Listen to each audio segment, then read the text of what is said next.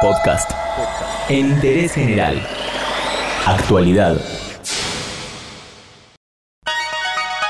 Un hacker entró a una base de datos bastante sensible de la Policía Federal y difundió mucha información. Ahora en Interés General te vamos a comentar algunos detalles y vamos a mencionar otros casos parecidos. Después de las PASO, al menos un hacker, y digo al menos porque aún resta confirmar si fue uno o más de uno, pero digamos un hacker ingresó a una base de datos de la Policía Federal exactamente entró al área de bienestar, que según los expertos es el corazón de los recursos humanos de la fuerza. El hacker sacó en total, escuchen bien, 700 gigas de información, un volumen más que considerable. Un disco rígido entero podría ser. Con tanta información a su disposición, el ladrón de datos tuvo la gran idea de crear una página en la Deep Web, que es la Internet profunda al sitio le puso la gorra Leaks, en lo que se puede interpretar tal vez como un homenaje a Julian Assange, programador, periodista y activista de Internet. Es uno de los australianos más conocidos por ser el fundador y el editor de Wikileaks, la web que tiene más de un millón de documentos sobre el comportamiento y las decisiones de muchos gobiernos. Esta fue una de las revelaciones cruciales del portal Wikileaks. Volvamos a lo nuestro. El sitio se encuentra en lo que se conoce el Internet profundo por la imposibilidad de los buscadores, por ejemplo Google, por ejemplo Yahoo, de encontrar la información.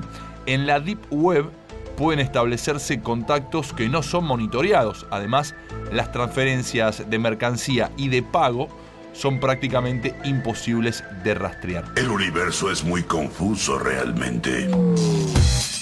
Pero sigamos hablando del hurto que sufrió la Policía Federal. Este hacker no solo publicó información sobre investigaciones, que en algunos casos cuentan con detalles, sino también datos de jefes de personal de la fuerza, en algunos casos con fotos hasta de familiares. En total se quedaron con 50 fichas completas de integrantes de la División de Drogas Peligrosas. Como dijimos, datos personales y familiares. Realmente una exposición muy pero muy grande y peligrosa. Tengamos en cuenta que se trata de policías que, por ejemplo, persiguen a bandas de narcotraficantes y que incluso se infiltran en esos grupos. No se olvidaron tampoco de los funcionarios de alto rango político, como el caso de Pato Bullrich. Estos tipos hasta robaron y publicaron imágenes de la ministra en su casa y no solo imágenes, también hay una gran cantidad de memes sobre Pato Bullrich. ¿Cómo lo hicieron? Los hackers no fueron a la base de datos central de la Policía Federal, ingresaron desde sistemas complementarios. Para que lo entiendas, se metieron en computadoras de algunas divisiones específicas y llegaron hasta archivos personales que algunos policías guardan en lo que ahora se dice la nube.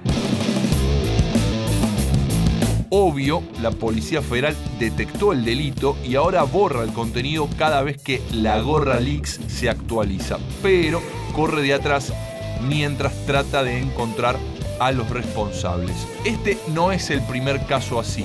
En casa de Herrero, cuchillo de palo, dice el refrán, en 2017, precisamente en enero de ese año, el mismísimo Ministerio de Seguridad sufrió un hackeo masivo de cuentas de correo. En total fueron 30. La principal fue la de Pato Bullrich, pero había muchas otras también, según un informe que en ese momento realizó la División de Delitos Tecnológicos de la Federal.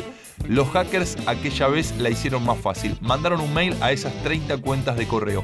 El remitente era la Embajada de Bolivia en Argentina, una cuenta falsa desde ya, y el contenido del mail era un documento ejecutable a través del cual robaron todas las contraseñas del titular de cada cuenta que recibió el correo.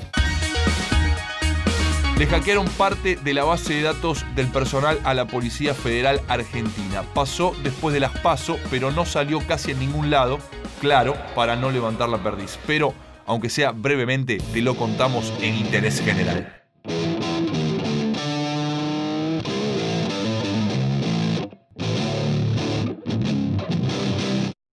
Entérate de esto y muchas cosas más y muchas cosas más en interésgeneral.com.ar.